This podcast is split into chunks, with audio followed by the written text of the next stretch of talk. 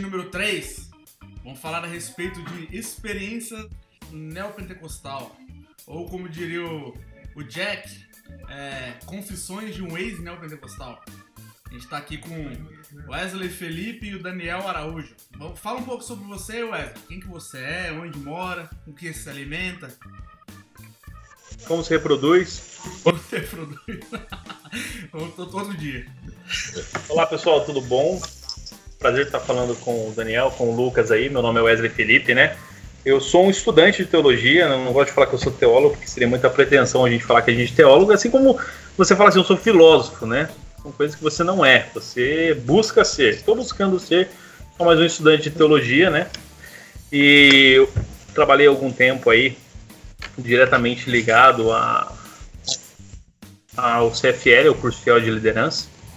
Ainda presta alguns serviços para eles ali, né, para a editora Fiel. E também hoje tem o Instituto Burke, né? Ou melhor, o Burke Instituto Conservador, que é uma pegada para a gente falar muito sobre filosofia, teologia e política, mas faz, respeitando. Faz um merchan bem feito aí. Isso, aquilo que a gente chama de que a, que o, o, tripé ocidental, né, que seria a moral judaico-cristã, o direito romano e a filosofia grega. A gente sabe que, tirando a moral judaico-cristã, tanto o direito romano como a filosofia grega, ela tem os seus.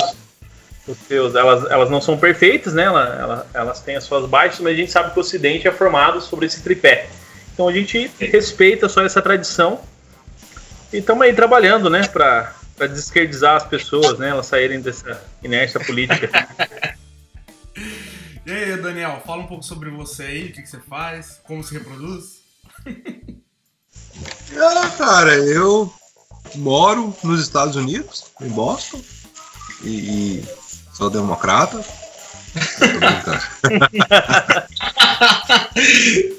é, e tô aqui, eu, eu, vivo aqui, moro, né, moro nos Estados Unidos, os livros são bem baratos aqui, então dá para ler um pouco. Ah, mas só consigo ler teologia, não, não, sei falar de mais nada. Também não sei falar de teologia, só sei ler. e, e cara, tô aqui trabalhando, vivendo, servindo na igreja, estamos servindo uma planta nova que era para iniciar domingo agora e com coronavírus acabou sendo uma planta exclusivamente online. é, é, vírus chinês. É, é o vírus chinês, isso mesmo. Engraçado, tipo assim, é, é uma igreja presbiteriana que tem no centro de Boston e americana, uma igreja assim, né, é, relativamente para padrão de Boston, padrão é, Boston é uma cidade totalmente secularizada, uma igreja bem estruturada e eles estão têm uma visão de alcançar todos os setores da sociedade, sabe? E então eles têm uma, uma congregação chinesa, ah, eles têm é, agora estão iniciando uma congregação brasileira. Uhum. Ah, então é bem uma planta, uma congregação de uma igreja que, que presbiteriana que tem lá no centro de Boston que já existe. Então, cara, estou totalmente engajado nisso agora, né? Uhum. Eu pastor Hélio Carneiro, é o quem tá, tá fazendo isso e tamo aí, tamo aí. Legal. Bom, bom. Feito a apresentação, hoje vamos abordar o tema sobre neopentecostalismo, né? E vamos falar um pouco da nossa experiência, né, nesse mundo doido aí. E antes de mais nada, eu, eu quero dizer que o Daniel, ele é cofundador da... Pode falar o nome de igreja aqui ou não? Pode? É, eu, por mim, não tem problema. Deve, né? Então vamos. O fundador da Lagoinha. Que tá. história é essa, cara? Vem da família dele, a família dele exerce uma forte influência sobre a igreja. Os donos da igreja. Fala aí um pouco, Daniel, sobre a sua raiz lagoense aí, cara. Não, eu, tava de, eu, eu, eu tava até com vergonha de falar o que eu já fiz na vida, mas agora eu tô tranquilo. e se você conseguir ser, se só as drogas foram mais fortes que você, você tá de parabéns, porque foi muita droga que eu, que eu usei até os anos 2010, mais ou menos. Mas não, cara, minha família, tipo assim, meu bisavô, desde o começo, ele tá na Lagoinha. Então, meu bisavô daquela época, né, do, 12, 13 filhos. Então, tenho muita gente, muito parente meu, que às vezes eu nem sabia que é parente, que está totalmente envolvido naquilo, sabe? Ah, então eu cresci ali naquele meio e, e, e a minha avó também ah, se converteu na Universal. Olha e eu gostava mais da Universal do que da Lagoinha quando eu era menino. E, e o meu avô também é pastor batista lá, lá em Belo Horizonte, mas é um batista. Ele é continuista, mas ele não é. Não é. Né, não, você não, não tem aqueles movimentos na igreja dele que você vê na, na, na Aquele do, né? A unção do riso. É, não, você não vê Ministério de Dança, não tem essas coisas lá não. Porém, é continuista. Ah, então, e daqui aqui em Boston, então, a gente mudou pra cá, eu tinha eu tinha sete anos de idade. Voltou, e... né? Boston, né? Oi? Você nasceu em Boston, mas você voltou pra Boston, então, sete, com sete anos, né? É, eu nasci aqui, fui pro Brasil quando neném e, e voltei pra, pra cá com sete anos. E aqui também é engraçado porque, assim, os pastores famosão brasileiro, tudo tem raízes aqui em Boston. Né? Tipo, Marco Feliciano foi ordenado pastor aqui, Lana Holder, Gesiel Gon. É, tipo, tipo de gente que a gente convivia aqui. Então. Só gente boa, não? Só, só coisa boa aqui, cara. E para o, né, o meu, minha porta de escape né, desse mundo pentecostal foi lá na Austrália, no Rio Sonho. Eu fui Olha. fazer seminário, cara, fazer o Rio Sonho. E lá eu encontrei uma galera reformada fora do Rio Sonho, entende? Ah, aí foi com eles, na época eles estavam em moda, era o Mark Driscoll, Atos 29. Então foi ali que, que ah, tipo, eu no Rio Song conheci a fé reformada, fiquei revoltado, abandonei tudo, peguei um avião, apareci aqui e quase tomei uma surra do meu pai. Ele tava bancando o seu, seu seminário lá, você meteu o pé. Bancou por um bom tempo. Na época que eu juntei minhas coisas aí, eu já, já, já tava trabalhando, tava, tava pagando as contas e tal, mas uns bons quatro, cinco meses ele bancou tudo lá. Então ele ficou muito revoltado quando, quando me viu aqui. Do Legal. nada. Wesley, é, você quer abordar um pouquinho hum. a diferença pra gente entre o pentecostalismo, né? O clássico, e o neopentecostalismo? O que, que, é, que, que é um, o que, que é o outro aí, pra quem não sabe, que tá escutando a gente? Bom, na verdade, assim, cara, uh, eu, antes da gente falar um pouco sobre esses dois, tanto o, o, pentecostal quanto o neopentecostal, falando mais do pentecostal, vamos começar com o pentecostal. Uh, o pentecostalismo, é, se você às vezes for um bom exemplo, se você for um calvinista, né, uma pessoa com fechado com a aliança, com a doutrina reformada, assim, ser confessional, e você começar a comparar, a, por exemplo, vamos pegar um ponto de vista, soberania de Deus. Vamos, vamos trabalhar um ponto sobre soberania de Deus. Se você for trabalhar o atributo de Deus, sobre uma perspectiva reformada confessional, se você for pensar isso numa perspectiva pentecostal e arminiana, você vai chegar a uma conclusão lá no final que parece que são deuses diferentes. E o calvinista está falando de um deus e o pentecostal arminiano está falando de outro, de outro deus. São, são, são, uhum. deuses diferentes. Levando assim, eu estou levando até as últimas consequências aqui. Certo. Pensando da gente analisando o evangelho no caso, de cima, de baixo para cima. Se é lógico que a gente for pensar do evangelho de cima para baixo, de Deus falando com os homens, de Deus revelando aos homens, Deus se revela a homens pecadores e limitados, né, que carregam efeitos noéticos da, da queda, né?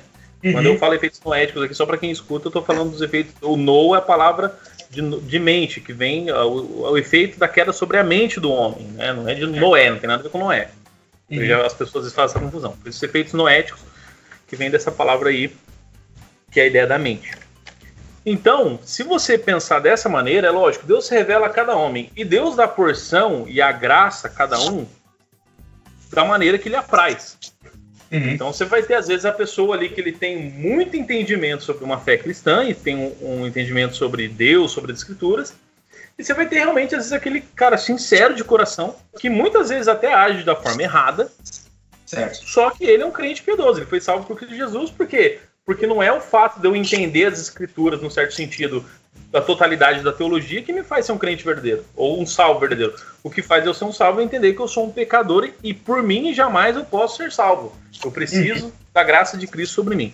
Então, pensando por esse, por esse aspecto, então, a gente pode pensar que, o, que existem irmãos pentecostais sérios, pessoas sérias, que amam a Deus, que têm uma visão diferente sobre a soterologia, principalmente, certo. mas que são homens piedosos. A gente não pode jogar todo mundo num balaio de gato e falar: você é pentecostal, você não presta, nada disso. Uhum. E do meio pentecostal, que a gente fala sobre uma segunda, uma experiência, uma experiência tal, muitas vezes ligada a, a as pessoas falar o mover do Espírito Santo sobre a igreja, Uh, eles acreditam nesse, nesse ponto, no, no, dom de línguas, e, e que a continuidade, continuidade dos dons, dons de cura, dons de profecia. Então eles vão ter todas essas ideias de dons. E nesse meio, ele ainda, acredito no meio pentecostal eu, ele ainda seja moderado. Ele é uma coisa certo. moderada. Não é aquilo que eu concordo, aquilo que eu acredito, mas eu respeito porque é algo moderado. Dá para chamar de irmão ainda? Hã? Dá para chamar de irmão ainda ou não?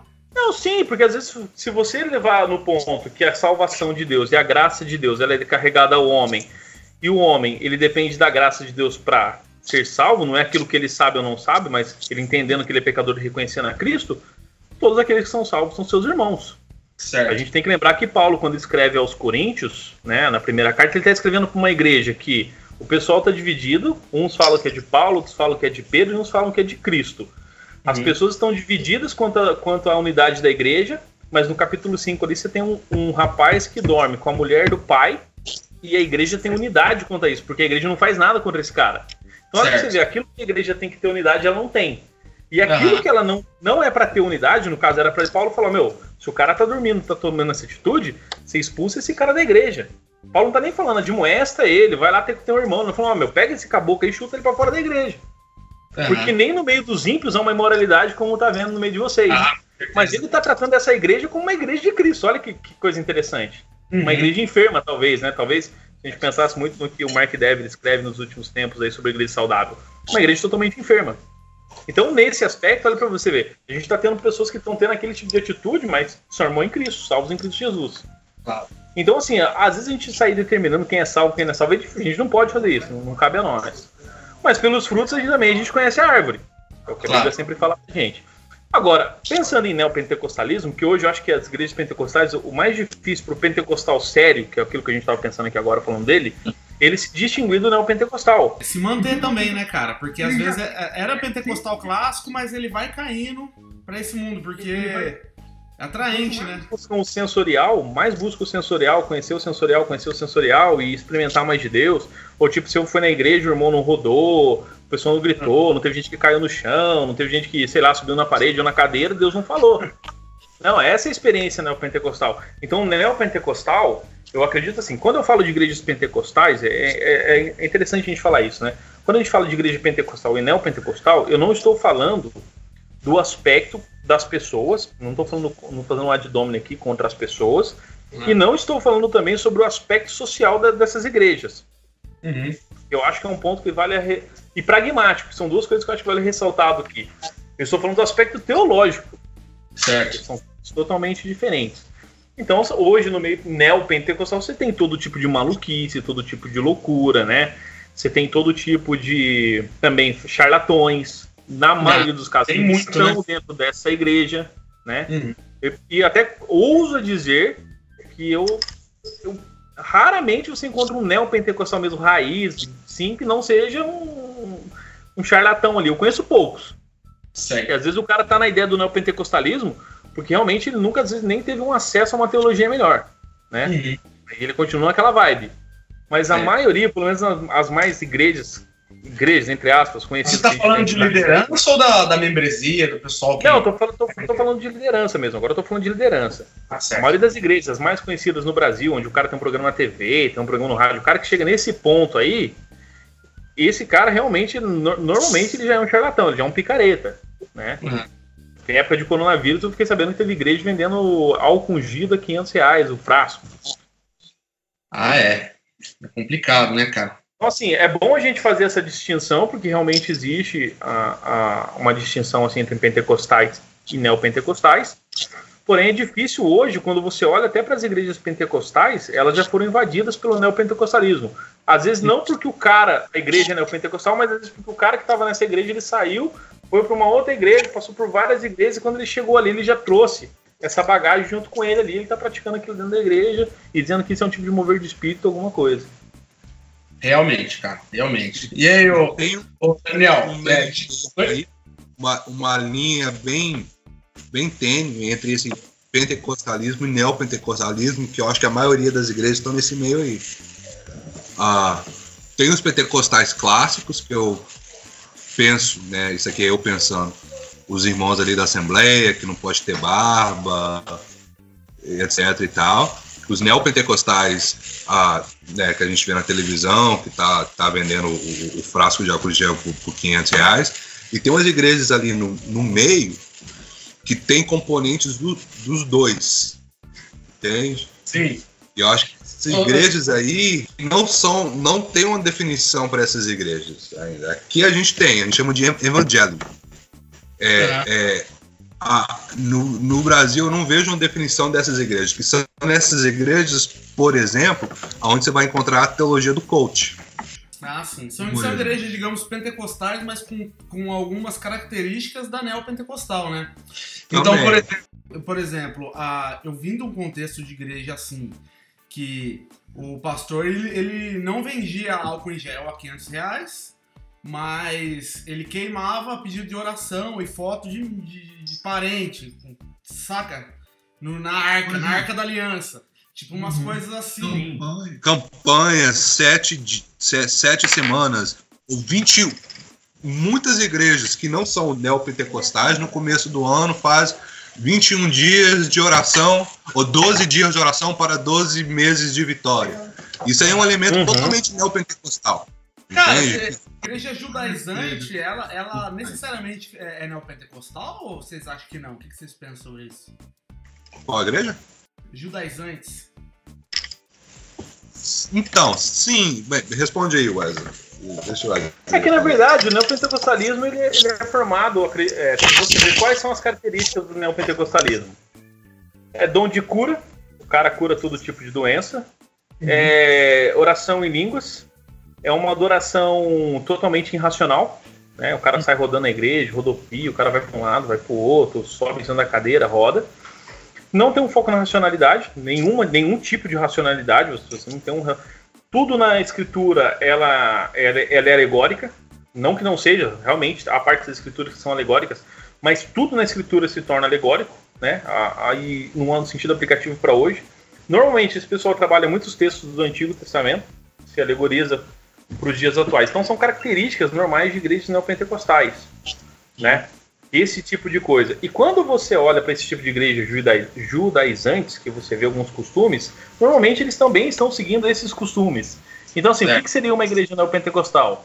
Por exemplo, se você pegar uma igreja que ela aceita o, o- vamos pensar assim, o dom de línguas, que ela aceita o pastorado feminino, o, o apostolado feminino, o bispado feminino, ou até aceita mesmo, ah não, ele é pastor, depois de pastor ele passou a ser bispo, de bispo ele passou a ser apóstolo e aí virou vice-deus, arcanjo, entendeu? a quarta pessoa da trindade e por aí vai.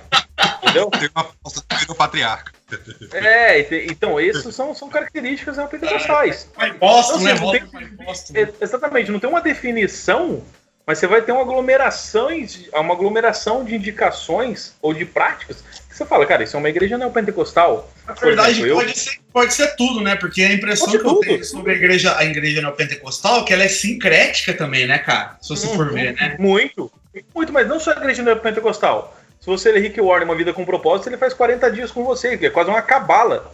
Ele traz várias, pelo menos a versão em português que nós temos aqui, não posso falar da americana, mas você, ele pega várias versões de versículos bíblicos, de, de, por exemplo, eu pego uma versão da NVI, outra da NVT, outra da ARA, outra da corrigida, outra tradução não sei de quem, para encaixar aquilo que ele quer dizer ali numa cabala de 40 dias com propósito.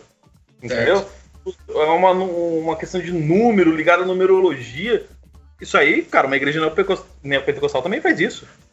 É, então, assim, você tá vendo? Nossa, não tô falando que a igreja do Igreja com Propósitos é uma ideia de, de neopentecostalismo, porque se você lê Igreja com Propósito, os cinco propósitos que a igreja ela trabalha, elas não ferem a, a Bíblia, né? Em certo uhum. sentido, servir, missões, comunhão, adoração. Você vai falar isso, cara, isso é antibíblico? Claro que não é antibíblico. Agora, uhum. a forma como se aplica isso se torna antibíblico. Né? Esse é o ponto. Beleza. O Daniel, fala um pouco aí que você conviveu muito, muito forte nesse, nesse contexto de ir a igrejas neopentecostais, participar. O Daniel, por, por muitas vezes, também foi é, intérprete de, desses pastores do, do, Gideão. E quando eles iam pregar aí na América, fala para ele umas. Fala pro, pro pessoal umas bizarrices que você presenciou aí, cara. Cara, é. Nossa, se é pra contar a história, a gente. Vira noite contar, né? É. Não, que nem. Às vezes eu fui traduzir para um pastor aqui, é, pastor Adeudo Costa, né, que, que na época ele era o cara teve um escândalo com. Não é que teve um escândalo, mas o Marco Feliciano ele era o cara dos Gideões. De repente, um dia o Marco Feliciano apareceu com o cabelo alisado, sobrancelha feita, e as portas da igreja fecharam para ele. Só se reabriram quando teve aquela polêmica lá do Comitê de Direitos Humanos e tal, daí a, a igreja realmente, tipo assim, o mundo cristão inteiro veio e abraçou o cara. Mas até então ele tava com o filme dele muito queimado, cara, por causa desse negócio de alisar cabelo e fazer sobrancelha. E daí o Adeildo Costa era o cara, ele veio aqui, foi uma vigília cheia, lotada. E. E. Daniel, de cima da hora, Daniel, você precisa traduzir, cara, tem muito americano aqui, tem muito americano. Precisa traduzir.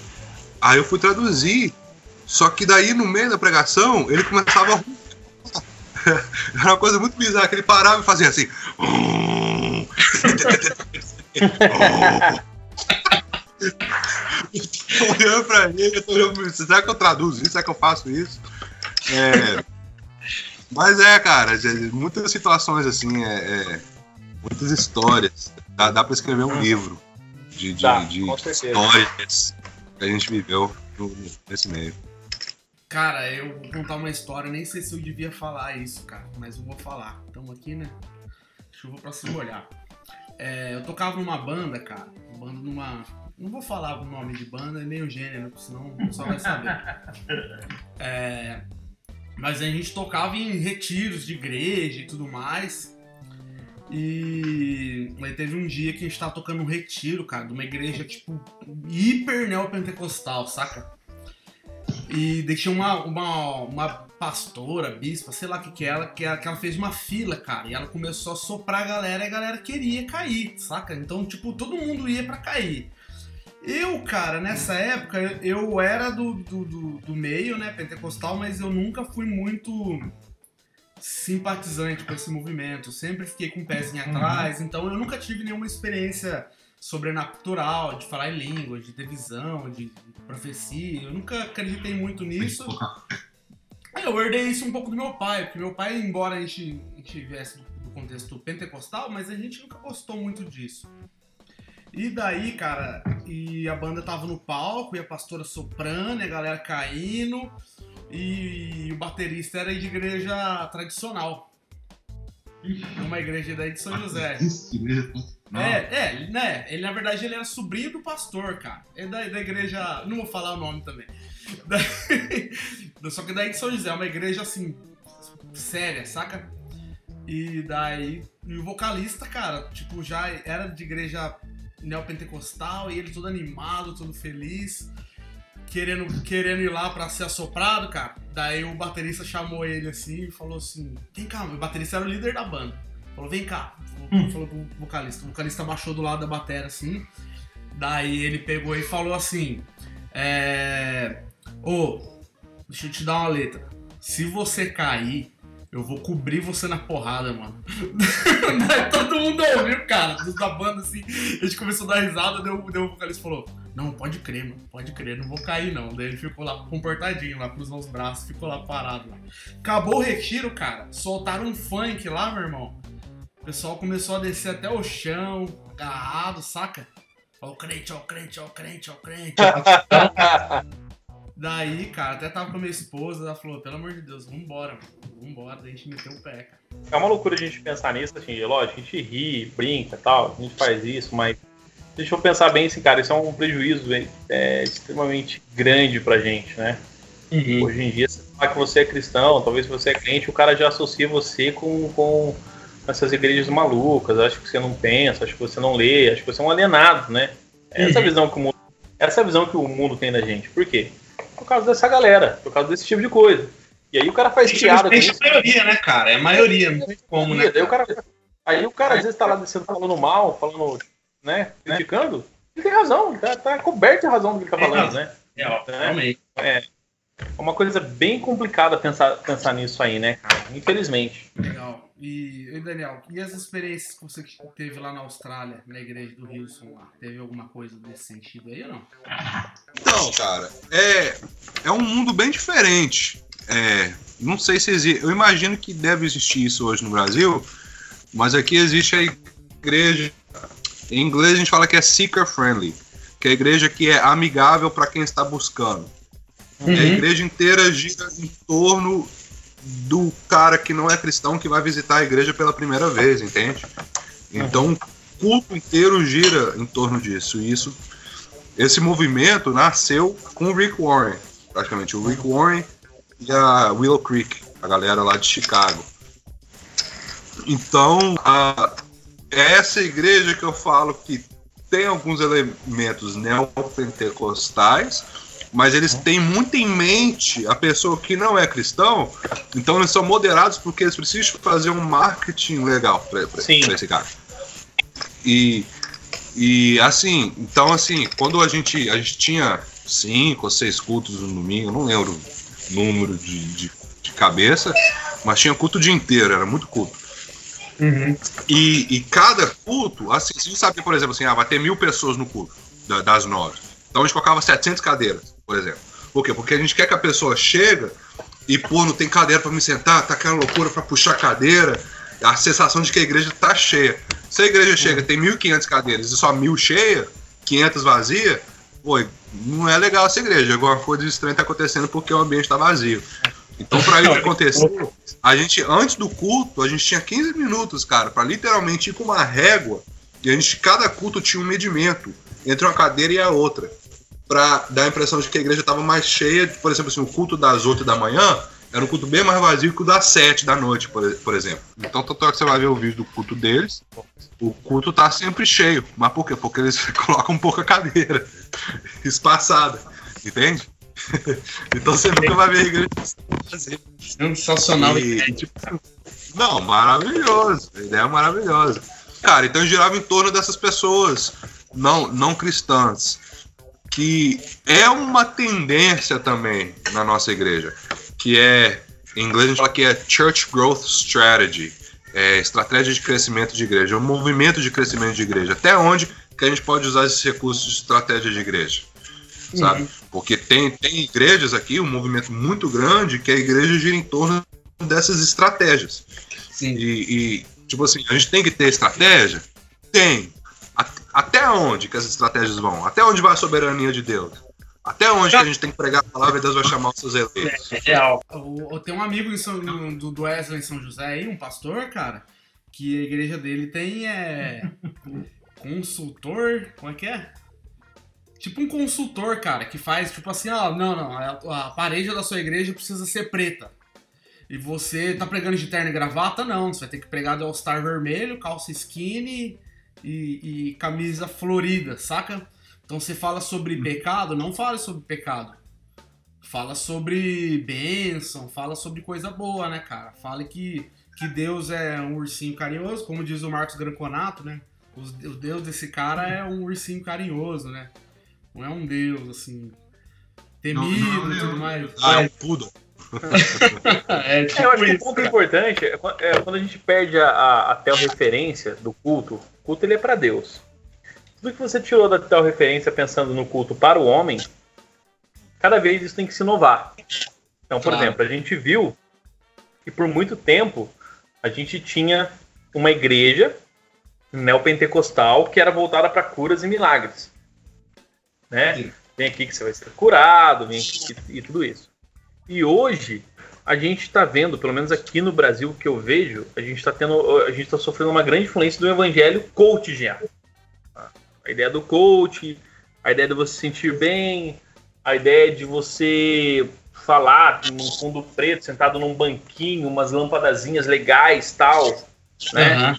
E a pessoa falando um monte de palavras, tipo, olha, se você beber, né? É a ideia do coach que a gente já sabe. Se você beber água todo dia, você vai ter uma vida mais saudável, né?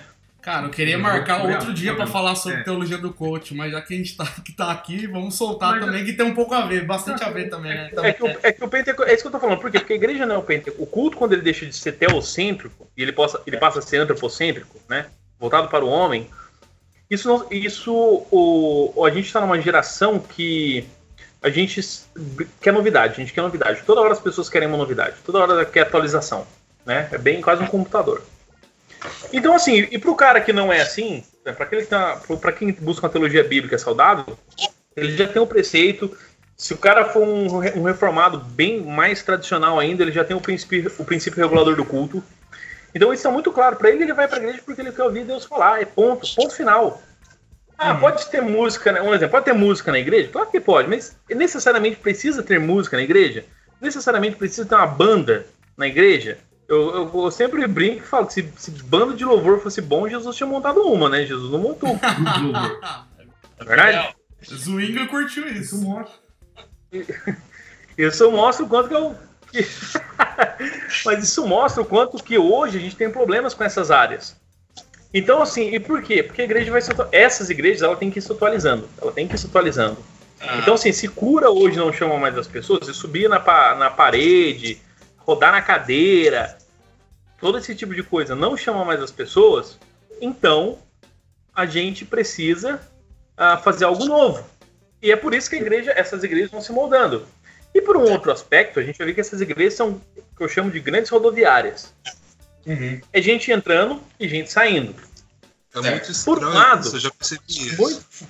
Muito, por um lado, em muitas pessoas eu vejo hoje o cara tá numa teologia reformada, bem reformada. E aí você pergunta pro cara de onde você veio. Ele fala ele vem de uma, ele vem de uma Universal da Vida, ele vem de uma, de uma Igreja Mundial da Vida.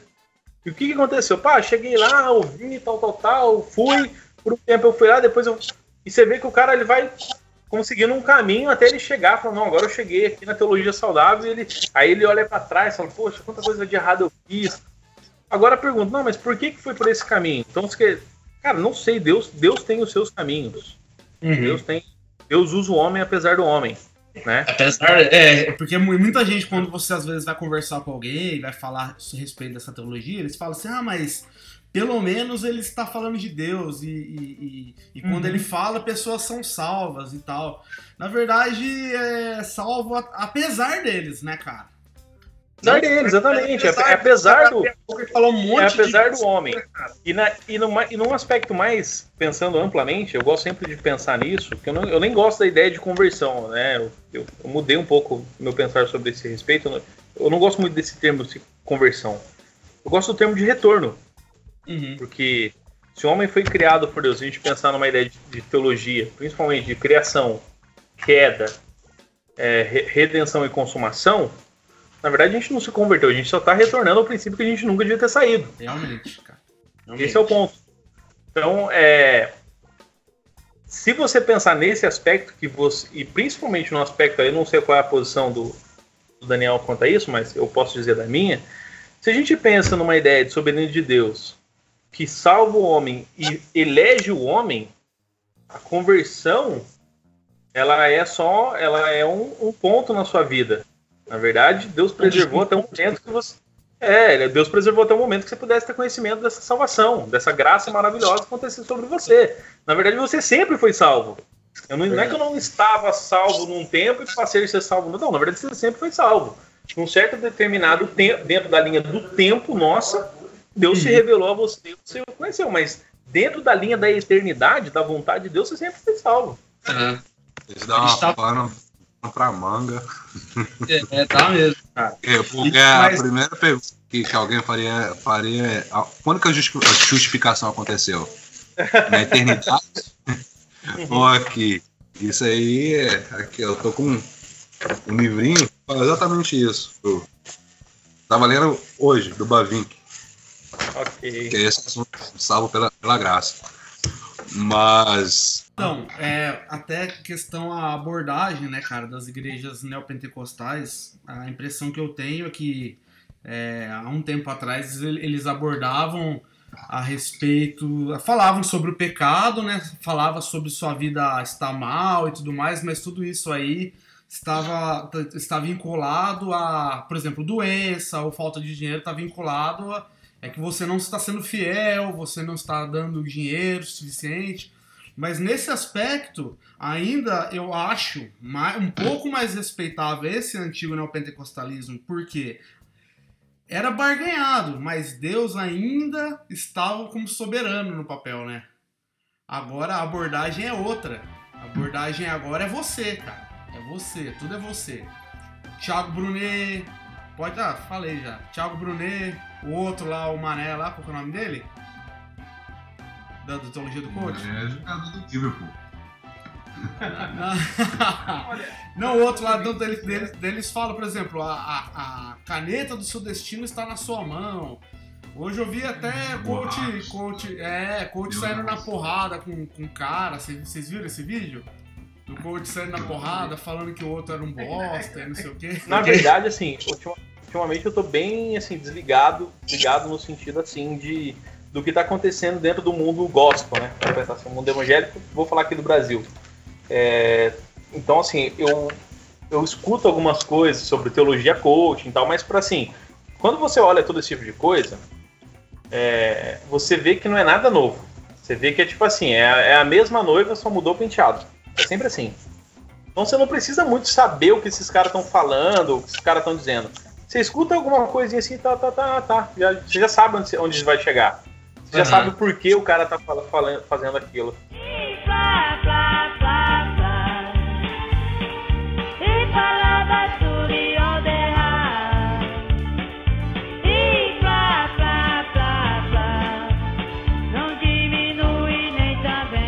Música, mano. Eu não escuto música gospel. Música gospel nenhuma. Eu escuto as músicas da igreja escuto às vezes alguma outra música que alguém fala para mim, olha, fulano, ou por exemplo, ah, fulano tem uma banda que ele é cristão, ele tem uma boa teologia e ele tá compondo as suas músicas. Aí eu vou lá por uma indicação de alguém, pô, legal, essa música é show mesmo, realmente, é uma música bíblica, é uma música que, que exalta a soberania de Deus. Mas ao contrário, eu não escuto. Por quê? Porque tudo tá ligado a esse ponto de pentecostal, nem vou falar de pentecostal, mas de, de, de pentecostal para lá, de neopentecostal para lá, né? E é legal a gente salientar aqui, Wesley, que, é a, que boa parte da teologia, é, que, que, que a teologia popular brasileira, cara, vem das músicas. Então a uhum. música ela tem, ela pega muito mais do que uma pregação, do que alguma coisa assim, cara. Sim. Então, por ah, exemplo, essa característica de, do pessoal falar, ah, vou abraçar Jesus e vou deitar no colo, ah, que barará, não sei o quê. Então. Ah, é, o... a galera leva isso, quem escuta isso leva isso pra cima do público. falou uma também, coisa bem legal. O Renato Vargem escreveu um livro agora, na verdade é um livreto pela editora Fiel chamado Masculinidade em Crise, né? Seus efeitos ah. na igreja. É. é um livreto. Ele escreveu há pouco tempo, acho que é lançamento da editora Fiel. É, li ele ontem. Fiel, patrocina nós aí, Fiel. É, ele, escreve, ele, escreveu esse, esse, livreto aqui, li ele de um dia para noite. E ele fala muito sobre essa questão da, da feminização da música, né? Ele vai tacar um ponto, porque você tá falando de hoje o cara tá ali, pô, quero sentar no seu colo, quero sentir o seu respirar, quero tirar seu fôlego, né? Tipo um, é, uma ideia de música romantizada. Ah, é. é. você vê todo esse tipo de música, e é uma música que, num, num certo aspecto, ela, ela mexe com o sensorial. Porque uhum. quando a gente está falando sobre sentimento, sobre tocar, sobre sentir, tudo isso é sensorial. É. Né? E a igreja está infestada disso hoje. Tá, cara, tá. Eu até vi, vi, tava ouvindo um podcast com o Jackson Jacks, né? Vocês conhecem o Jackson Jacks? E hum, que, queremos você aqui, hein? Então, e ele tava falando assim que ele era ele era neopentecostal barra macho. Daí os caras perguntaram pra ele, por que barra macho? Porque, porque o tipo, o tipo de. Ele era o, o, o raiz, né? Porque ele, ele é aqueles caras que gritavam assim na igreja: Jesus! Senhor! Sabe aquelas coisas assim? Hoje em dia o, mar, o, o pentecostal barra, barra biba, ele é Ai Jesus, Senhor, meu rei, lindo! Então, é isso bem isso que tá falando do livro do Renato Vargas mesmo, cara. É. O homem, ele, ele cai numa, numa vibe dessa aí de querer ficar adorando e o cara esquece de quem ele é, né, mano? Cara, é, que todo eu, o neopentecostalismo ele tá voltado para isso, né? Uhum. Eles sequestraram a música. Essa é a realidade. E eu, eu pessoalmente, tem muita música com bom conteúdo que sai dessas igrejas. Por exemplo, Hillsong. Pô, cara, você for analisar a letra das músicas dos caras, é, é boa a letra.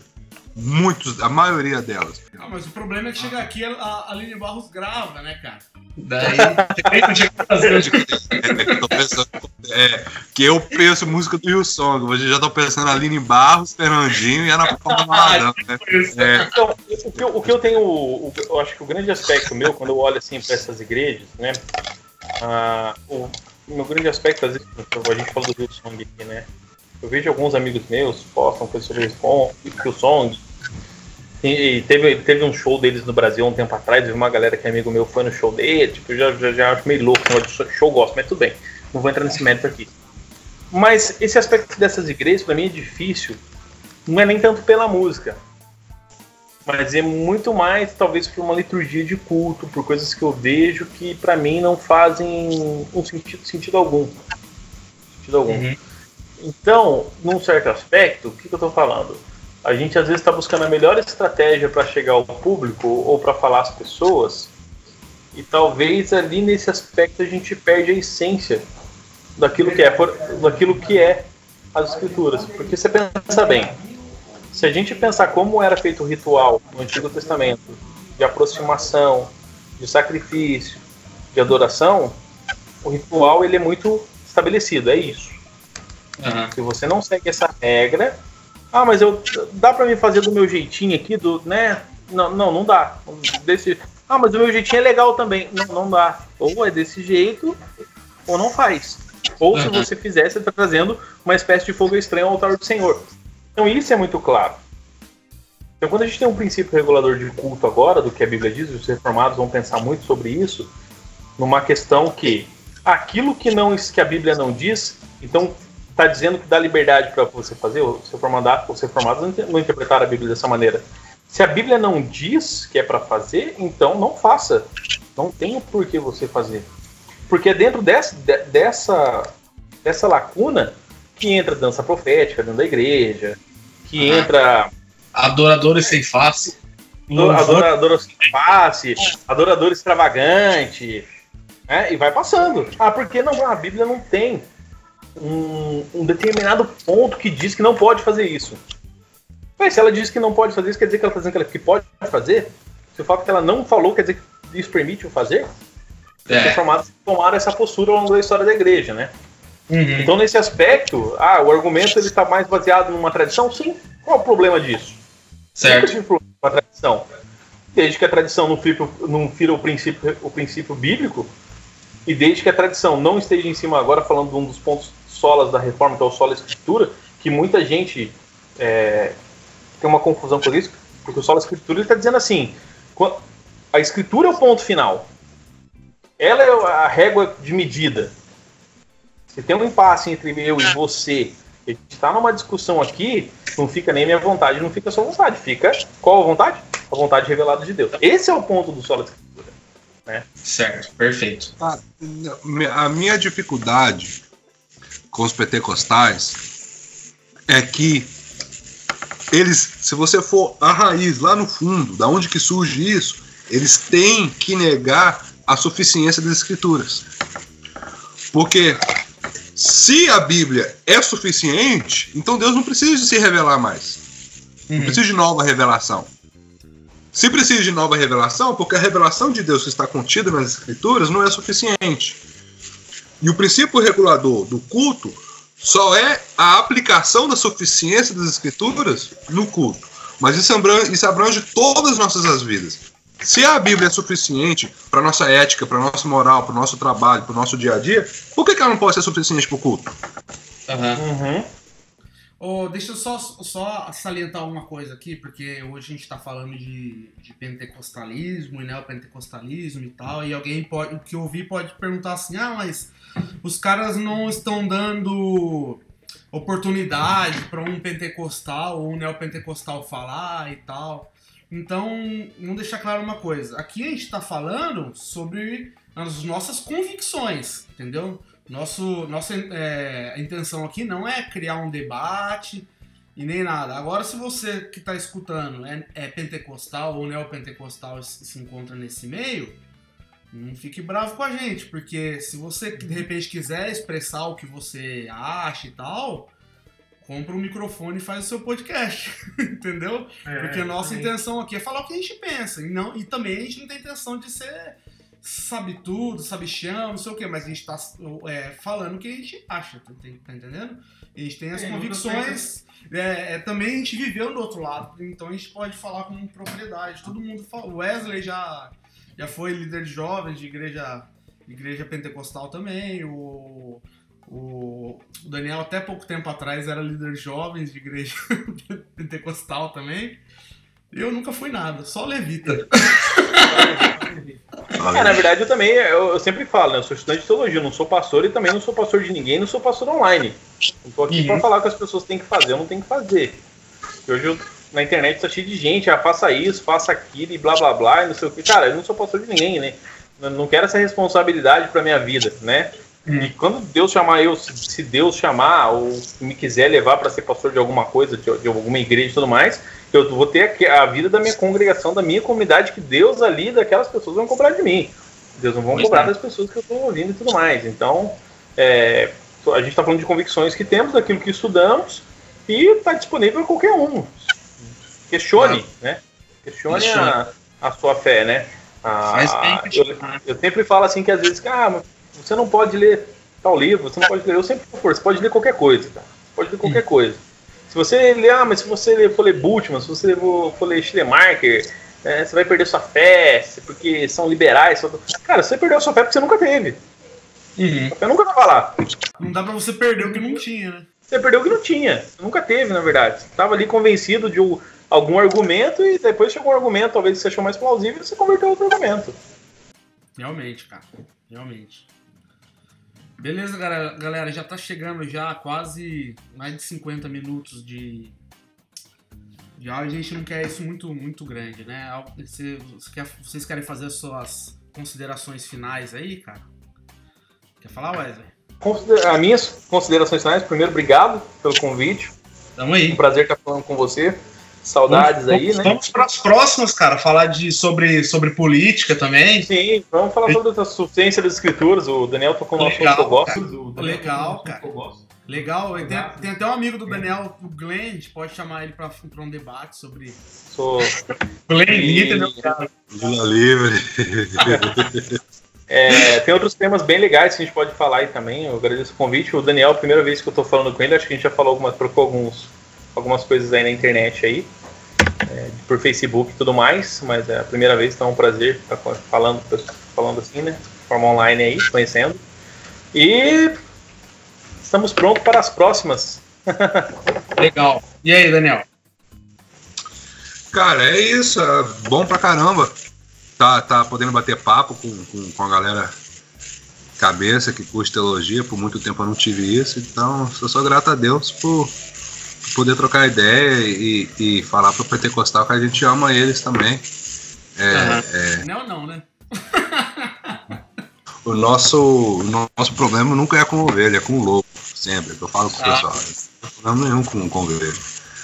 Mas é, os lobos, é, é, por amor às ovelhas, às vezes que a gente tem essas conversas, troca as ideias, porque nós temos muitas ovelhas nas nossas igrejas, nós estamos plantando, eu estou seguindo uma planta, tem muita gente que vem é, destroçada desses movimentos. Eles estão machucados e eles não sabem nem porquê. é todo um trabalho de desconstrução e, e, servindo eles, e vale a pena a gente parar e pensar um pouquinho o que está acontecendo, por que, que as pessoas estão vindo assim, como que a gente pode cuidar delas e, e, o que a Bíblia nos ensina sobre isso, né? Então, muito bom, muito bom estar junto com vocês. Legal, galera. Obrigado por, por estarmos juntos. Foi um, bate-papo muito edificante para mim também. Tenho certeza que para quem está ouvindo também. É, se alguém quiser entrar em contato com a gente, a gente tem nosso e-mail que é podecrerma@gmail.com. É, pode com demudo, beleza? Vocês podem dar sugestões, é, ameaças, críticas, né? Manda e-mail pra gente aí que quando tiver e-mail na próxima, na próxima edição do podcast a gente vai responder esse e-mail pra, pra vocês, tá bom? É, um abraço, com Deus, se cuidem, né? Coronavírus, tá perigoso tá na rua aí. Ah, é, coronavírus não, desculpa, é vírus chinês. Vírus chinês, politicamente incorreto. Beleza, pessoal? Boa semana para todos aí, fiquem na, na graça de Deus. Um abraço, tchau, tchau.